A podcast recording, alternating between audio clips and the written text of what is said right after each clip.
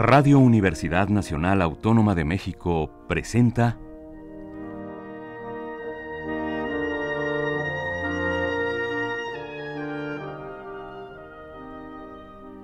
Amadeus.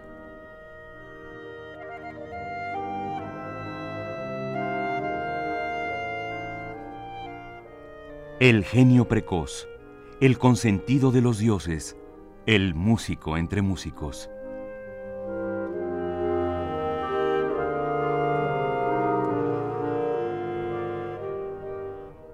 Toda la música de Wolfgang Amadeus Mozart en Radio Universidad.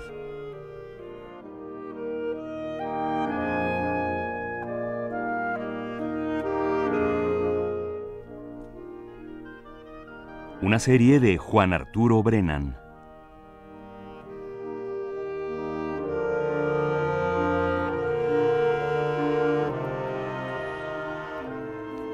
Yo creo que es posible encontrar obras maestras en prácticamente todas las formas y todos los géneros que abordó Mozart. Y de hecho, es extraño, pero hay que decirlo, muchas de estas obras maestras se interpretan muy poco, se difunden muy poco, son prácticamente desconocidas a pesar de una calidad musical enorme. Esto puede deberse probablemente a que estamos, por decirlo así, muy clavados con las grandes óperas de Mozart, con sus grandes sinfonías, con sus grandes cuartetos de cuerda, con sus grandes sonatas para piano, etcétera.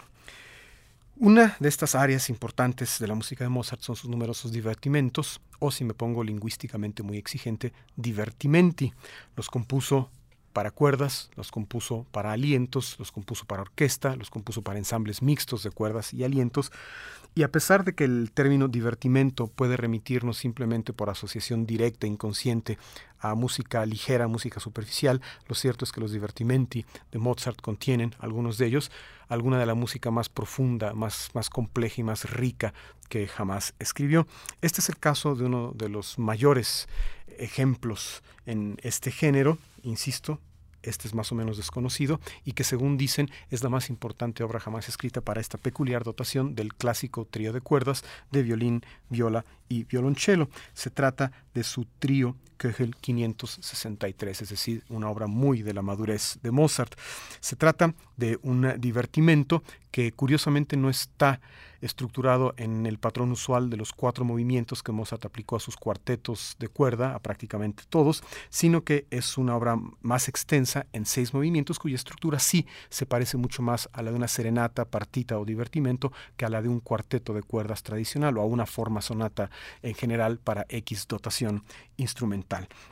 Este espléndido, enorme, extenso y profundo divertimento fue escrito por Mozart con dedicatoria para un amigo suyo, Michael Puchberg, quien también era su colega en la logia masónica que ambos compartían, y eh, entre quienes, Mozart y Puchberg, existe una importante correspondencia que demuestra, entre otras cosas, que Mozart le pidió dinero a Puchberg en muchas ocasiones y Puchberg le prestó dinero a Mozart en muchas ocasiones. El eh, divertimento para trío de cuerdas fue terminado el 27 de septiembre de 1788 y es justamente la obra con la que inicia el programa de hoy. Allegro, adagio, menueto allegretto, andante, menueto allegretto, y alegro son los movimientos del divertimento para trío de cuerdas en mi bemol mayor, Köchel 563 de Wolfgang Amadeus Mozart. Le interpreta el trío Grumiaux, que está formado por el propio Arthur Grumiaux en el violín, Georges Janser en la viola y Eva Chaco en el violonchelo.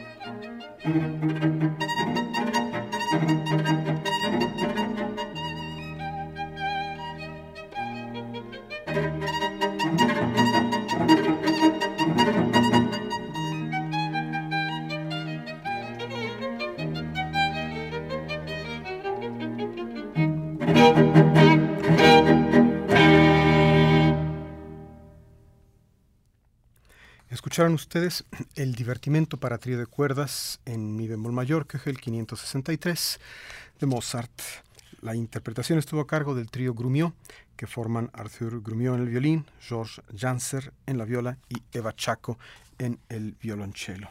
Para la parte final del programa les voy a ofrecer otra de las muy interesantes piezas sacras de Mozart. Se trata de un Kyrie, de un Kyrie que como muchas otras obras eh, sacras eh, de Mozart no tiene el resto de los movimientos litúrgicos. ¿Por qué? Porque este Kyrie incompleto. Es decir, el Kyrie está incompleto, pero no hay el resto de la misa.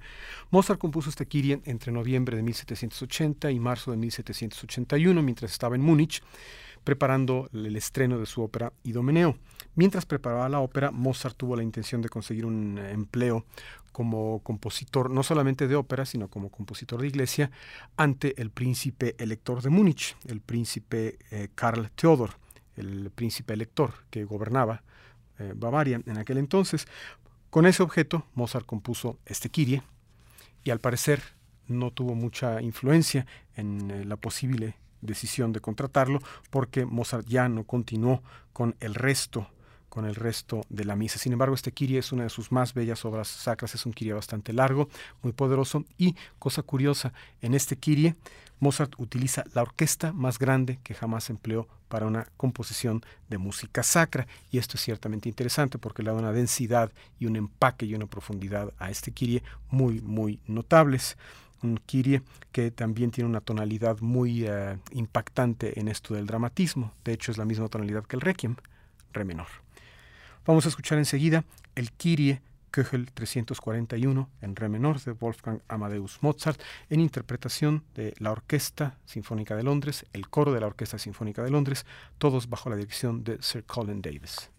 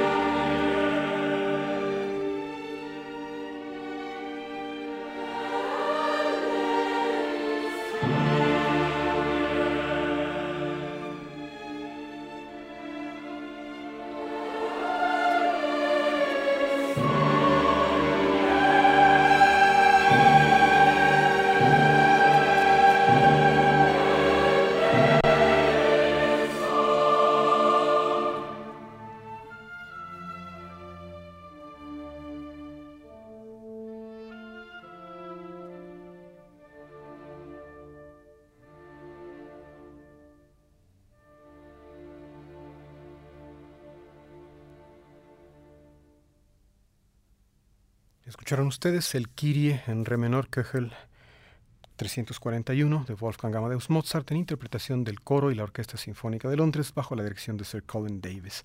Ante la audición de este espléndido Kyrie, vale la pena lamentarse de que Mozart no haya concluido el resto de la misa, porque a la luz de este primer hipotético movimiento, indudablemente la misa hubiera sido realmente una misa portentosa. Hasta aquí nuestro programa de hoy en la serie Amadeus. Les agradezco que me hayan acompañado y espero que estén aquí también para la siguiente serie eh, de obras que les voy a ofrecer dentro de esta exploración integral del catálogo mozartiano. Soy Juan Arturo Brennan, grabo este programa Carlos Montaño.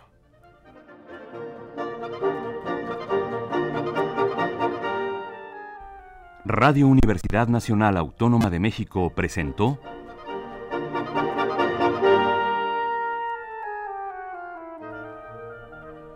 Amadeus.